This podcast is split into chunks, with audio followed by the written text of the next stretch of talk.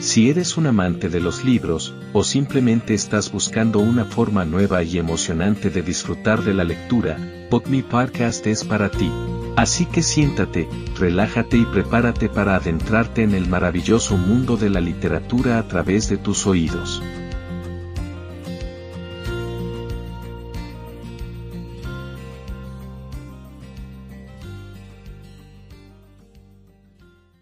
Capítulo 11. Vivir en un mismo país con dos reinos enfrentados. Las fortalezas están en nuestras diferencias, no en nuestras similitudes. Stephen Covey. Pocos avances han revolucionado tanto nuestra comprensión de la relación entre mente y cerebro como las investigaciones llevadas a cabo por los doctores Roger Sparrow y Mago Gazzaniga en el Instituto Tecnológico de California o Caltech, y que fue fundado en 1891 en Pasadena con el sugestivo lema de La verdad os hará libres, haciendo referencia a las palabras de San Juan. Roger Sperry fue galardonado en 1981 con el Premio Nobel de Medicina por sus descubrimientos sobre las diferencias que hay en el funcionamiento de los dos hemisferios cerebrales. El cerebro se parece a una nuez una vez que hemos quitado la cáscara. Cada uno lado de sus lados correspondería a un hemisferio cerebral, figura 14. Si bien es cierto que el cerebro funciona como un todo y, por ejemplo, en el caso del lenguaje, aunque el área de Broca que es la responsable de la capacidad para hablar se encuentra en el hemisferio izquierdo, el derecho es quien aporta la modulación de las palabras y el silencio entre ellas. Este funcionamiento en mosaico es lo que hace que no podamos separar de forma tan manifiesta lo que corresponde a cada hemisferio, no en lo que se refiere al movimiento del cuerpo, sino a las denominadas funciones superiores del cerebro humano. El hemisferio izquierdo mueve el lado derecho del cuerpo y el hemisferio derecho, el izquierdo, y eso en neurociencia estaba muy claro antes de las investigaciones de Sperry. Precisamente por esto, una persona que tenga una hemorragia en el hemisferio izquierdo tendrá problemas de movilidad en su lado derecho. La vía piramidal, lleva los estímulos desde la corteza cerebral motora hasta las neuronas motoras de la médula espinal que mandan las órdenes a los músculos para que se contraigan, se cruza de lado en un determinado punto de su trayecto. Es lo que se conoce como la decusación de las pirámides. Lo que Sperry, Gazzaniga y todo el equipo demostraron es que en aquellas funciones cerebrales que están especialmente conectadas con el procesamiento mental, el almacenamiento de recuerdos, las experiencias emocionales y la relación con los distintos órganos del cuerpo la diferencia entre ambos hemisferios es muy llamativa. En realidad no es que solo tengamos dos hemisferios cerebrales distintos, sino que cada uno está conectado con una mente que procesa la información de una forma diferente y particular. Uno de los elementos más apasionantes de la investigación sobre los efectos del mindfulness tiene que ver precisamente por la observación de cómo esta práctica interacciona con estas dos mentes tan distintas. Algunos de los descubrimientos más relevantes que se han hecho desde los hallazgos de Sperry en relación con aquellas funciones que llevan a cabo ambos hemisferios cerebrales y, que tienen una clara repercusión en el funcionamiento de las mentes son, el hemisferio izquierdo contiene el esquema corporal del hemicuerpo derecho. Sin embargo, el derecho contiene el esquema corporal de la totalidad del cuerpo.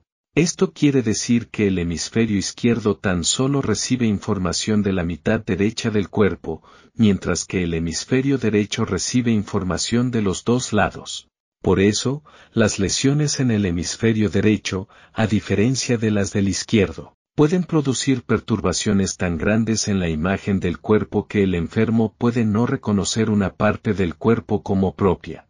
El hemisferio izquierdo es incapaz de comprender ciertas reacciones emocionales. Esto es así porque su significado es accesible solo desde la memoria del hemisferio derecho. Ambos hemisferios disponen por consiguiente de distintos registros de memoria, tienen distintos tipos de recuerdos.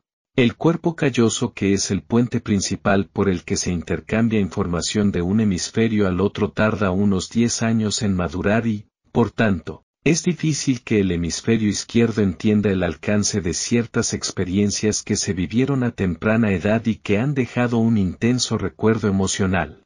El hemisferio izquierdo, además, madura más tarde que el derecho y, por tanto, tiene gran dificultad para acceder conscientemente a dichas improntas emocionales. Por eso, la explicación que nos da el hemisferio izquierdo sobre la razón por la que nos enfadamos poco tiene que ver con el verdadero motivo, algo que solo conoce el hemisferio derecho. El hemisferio izquierdo presta atención a las palabras, los datos y las expresiones verbales. Sin embargo, el derecho se fija en algo completamente diferente. Este se enfoca en lo que expresa una cara y un tono de voz.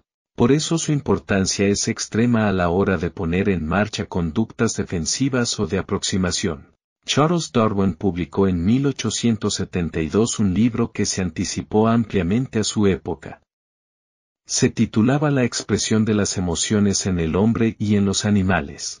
Este libro contiene dibujos y fotos de expresiones faciales que fueron absolutamente revolucionarias en su época.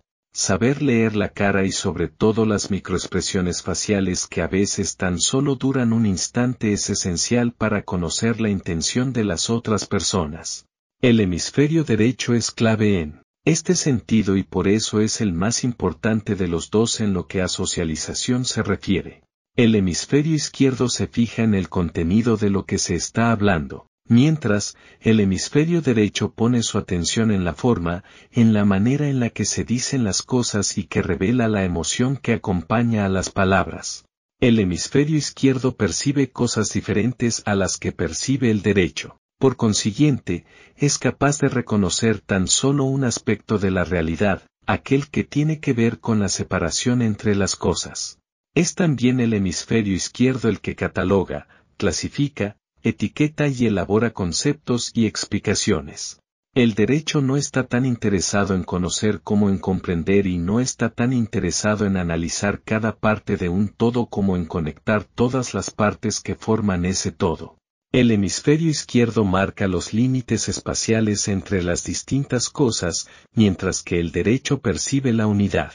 El hemisferio izquierdo es la sede de la conciencia consciente. A diferencia del derecho, que es la sede de la conciencia inconsciente.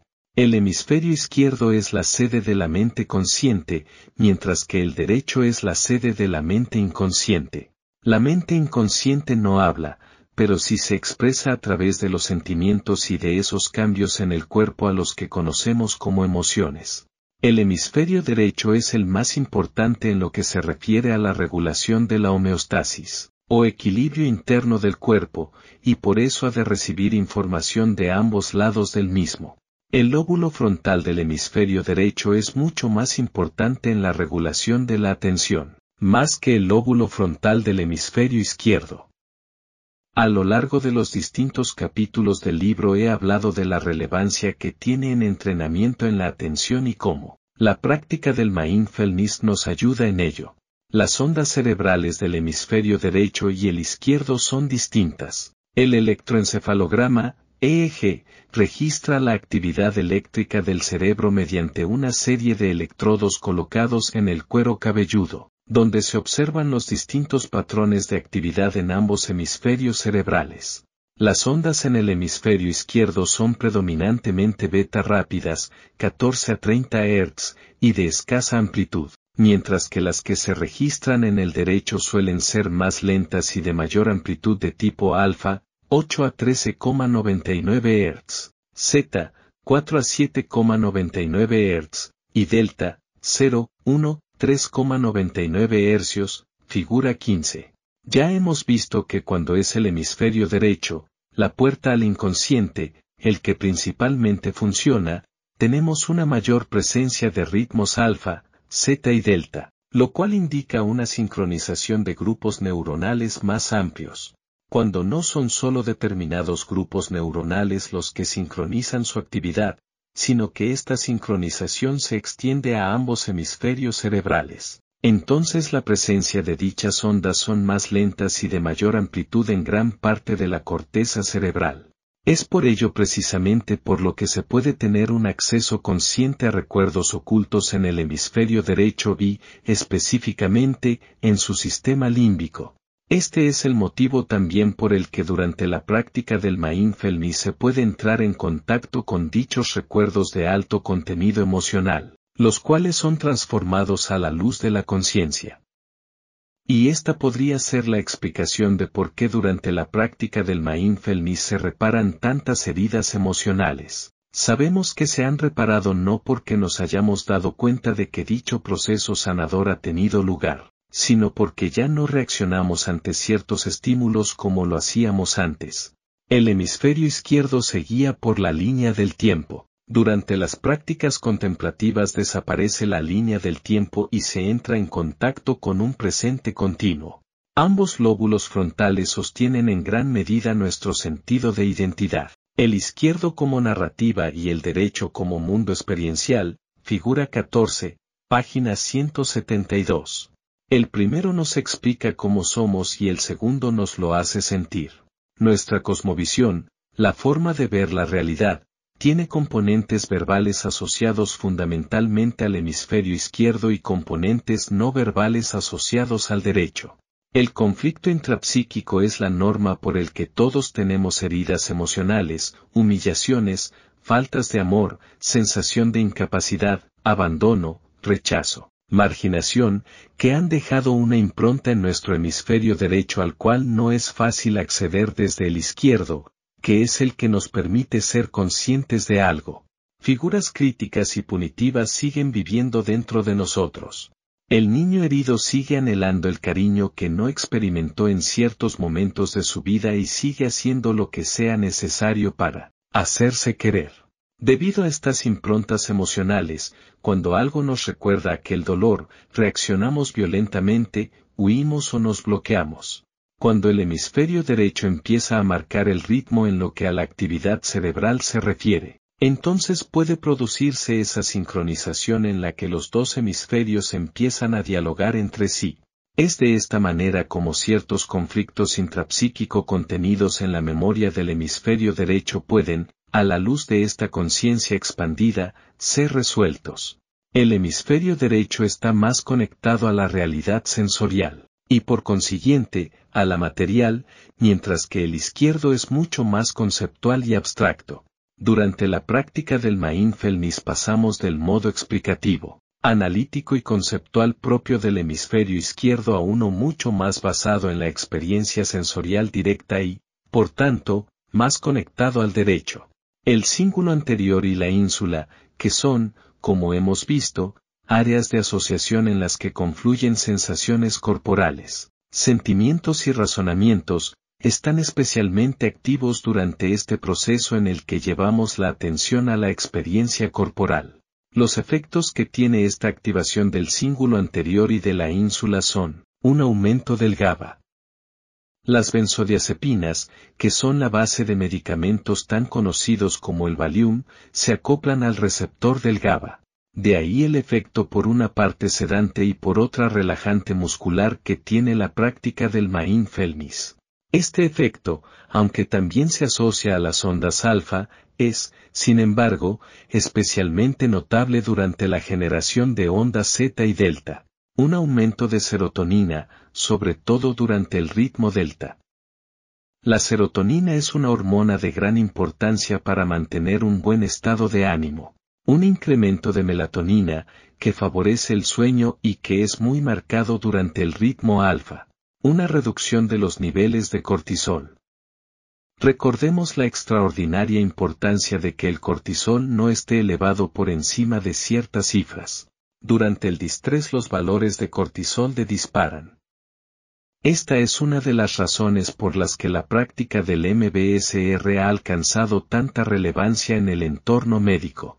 Si hiciéramos un relato de lo que va sucediendo en los distintos estados de la práctica meditativa cuando se hace un registro EEG, podríamos resaltar lo siguiente. Fase 1. Desaparición progresiva de las ondas beta que representan la actividad dispersa de grupos neuronales con bajo nivel de sincronización. El ritmo beta es el característico de la persona que está despierta con los ojos abiertos y que está razonando o resolviendo problemas. Al comenzar la meditación, empiezan a hacerse más presentes las ondas alfa, que representan la actividad de grupos más grandes de neuronas. En esta fase lo más destacado es que hay una significativa relajación muscular que se asocia a una activación del sistema nervioso parasimpático con todos los efectos que ya conocemos y que podemos resumir en conservación de energía, efecto trofotrópico, potenciación del equilibrio fisiológico, la reparación de los tejidos y el funcionamiento adecuado de todos los órganos entre los que podemos destacar el sistema cardiovascular y el aparato digestivo. Fase 2. A medida que la práctica de la meditación se va haciendo más profunda, también va siendo mayor la sincronización de las ondas alfa en ambos hemisferios cerebrales, lo cual es expresión de un mayor grado de comunicación entre ambos. A la vez que se van sincronizando grupos más amplios de neuronas, comienzan a aparecer las ondas Z, que son lentas y de gran amplitud. En este nivel empieza a desplegarse la capacidad creativa que tiene nuestro ser. Este patrón de actividad se pierde en el momento en el que aparecen pensamientos o expectativas de cualquier tipo. Fase 3. En esta fase, el patrón predominante es de onda Z, que son las características del hipocampo y que tiene una extraordinaria importancia en la conservación y acceso a los recuerdos. La fase de onda Z se caracteriza por la sanación de heridas emocionales, de las cuales ni siquiera tenemos un recuerdo consciente. Fase 4. Cuando la meditación alcanza un nivel muy profundo aparecen ondas delta, que son difíciles de captar porque pueden quedar enmascaradas por la actividad eléctrica de los músculos del cuello. Se trata de un tipo de onda que se produce cuando grandes grupos neuronales están excepcionalmente sincronizados. Hay investigadores que dicen que estas ondas nos conectan con el inconsciente colectivo del que tanto hablaba el psiquiatra suizo Carl Gustav Jung. Aquí estaría almacenado todo el bagaje cultural de la humanidad. Aunque hablamos de un campo muy complejo y sutil, tal vez entrar en este ritmo pueda generar una experiencia de haber vivido otras vidas en otro tiempo y en otro lugar.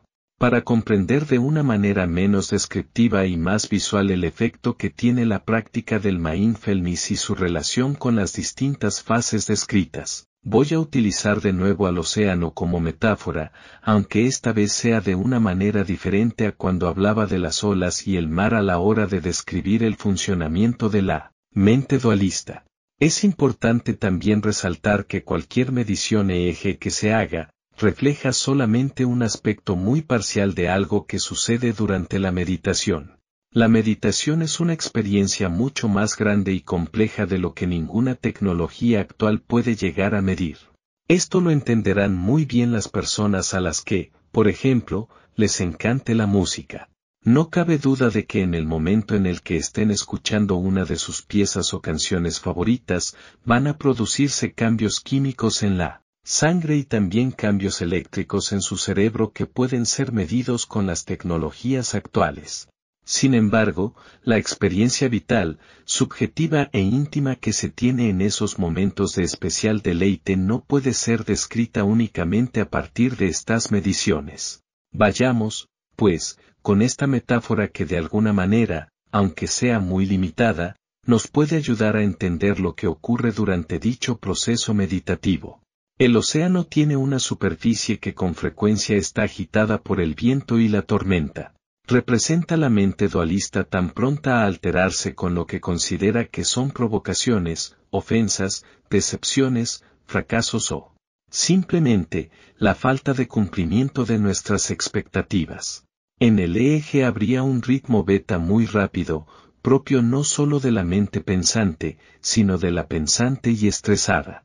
A medida que iniciamos la práctica meditativa, es como si empezáramos a sumergirnos en las profundidades del mar. Es entonces cuando comenzamos a observar nuestros pensamientos, nuestros sentimientos y nuestras sensaciones corporales, sin quedar envueltos en ellos. De alguna manera sentimos como por encima existen las turbulencias de esa agua que forma las olas, pero estas ya no nos arrastran de un lado para otro. El ritmo del cerebro ha cambiado y ahora es predominantemente un ritmo alfa. Si continuamos sumergiéndonos a una profundidad cada vez mayor, iremos pasando de 1 alfa a 1 zeta y después a 1 delta. Nos encontramos ya en los estratos más profundos de la mente, que es donde se acumulan las creencias, los traumas y las heridas emocionales. Sería como si pudiéramos contemplar lo que hay en el fondo del océano, tanto la basura, que se ha depositado como los grandes tesoros, que encierra el fondo marino. La gran belleza de la práctica meditativa es que cuando nos lleva a la raíz más profunda de nuestra mente dualista y observamos cómo se encuentra precisamente ahí el origen de nuestro sufrimiento, algo sorprendente empieza a suceder. Es en este punto donde se da el despertar de la conciencia y se adquiere la lucidez, necesaria para contemplar la propia vida desde una perspectiva nueva. Todos entendemos que una herida infectada no puede curarse. No cabe duda de que si la dejamos en reposo, ésta mejorará un poco más que si estamos constantemente tocándola. Si, además, administramos antibióticos apropiados, conseguiremos una mayor mejoría o incluso su curación. Sin embargo, hay determinadas heridas que tienen en su interior un cuerpo extraño o cierta cantidad de pus, y que necesitan ser abiertas para sacar dicho cuerpo y eliminar el pus. La mente es como esa herida infectada por ese cuerpo extraño, que no es otra cosa que nuestro ego con sus apegos y aversiones. Para que sane hay que dejarla en reposo. Esto se consigue calmándola a través de la relajación y del mantenimiento del foco de la atención. No obstante, para llegar a la raíz del problema, a la raíz de la herida donde se acumula esa basura, el cuerpo extraño y el pus, hay que poder profundizar hasta el mismo fondo. Esto se consigue cuando se ha refinado nuestro instrumento de observación, nuestra lente, a base de la práctica para mantener estable la atención en el aquí y el ahora. En el budismo, a la práctica para estabilizar la atención y lograr que la mente se aquiete se la denomina semase y, a la práctica para explorar la naturaleza de la mente, una vez que ésta se ha aquietado, se la denomina vipassana. Nosotros, durante nuestro entrenamiento en Mindfulness, estamos trabajando ambas. La dificultad para estabilizar la atención, semase, y poder así profundizar en la comprensión de uno mismo, vipassana, deriva de lo que va a hacer el hemisferio izquierdo y su mente para mantener la experiencia del existir, el pienso luego existo, de Descartes. Lo que va a hacer es no dejar de generar pensamientos para reafirmar el yo, el yo existo. Por eso no ha de extrañarnos la cantidad de ruido mental, que se genera durante la práctica meditativa.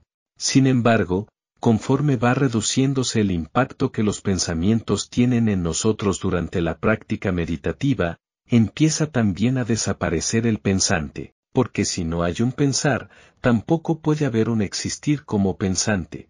La disolución de este, yo, genera una sensación de indefensión porque uno se encuentra ante la nada, el vacío y el silencio. De ahí la resistencia que oponemos a la práctica meditativa. Pero si uno se fía del proceso y en lugar de intentar controlarlo se deja llevar, se deja sumergir hacia el fondo del mar, entonces puede entrar en contacto con lo que está más allá del yo, y que es el ser, nuestro maestro interior, el mejor ingeniero del mundo, el que es capaz no sólo de transformar y sanar ese yo, con tanta frecuencia herido, sino también de mostrarnos todo un nuevo mundo de posibilidad que está más allá de las fronteras del yo.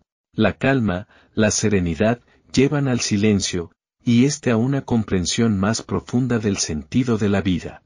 El yo, es como un puño cerrado que cuando se abre para dar y recibir, deja de existir como tal. Si el puño cerrado simboliza nuestro cierre y nuestra resistencia a la vida, la mano abierta representa el encuentro con esa misma vida. El mindfulness no solo ayuda a sanar los cuerpos, sino también las almas. Al final, y como ya he comentado, todo forma parte de una única realidad cuyos componentes se pueden distinguir, pero no se pueden separar. Gracias por acompañarnos en este viaje literario a través de tus oídos, y nos vemos en el próximo episodio de BookMe.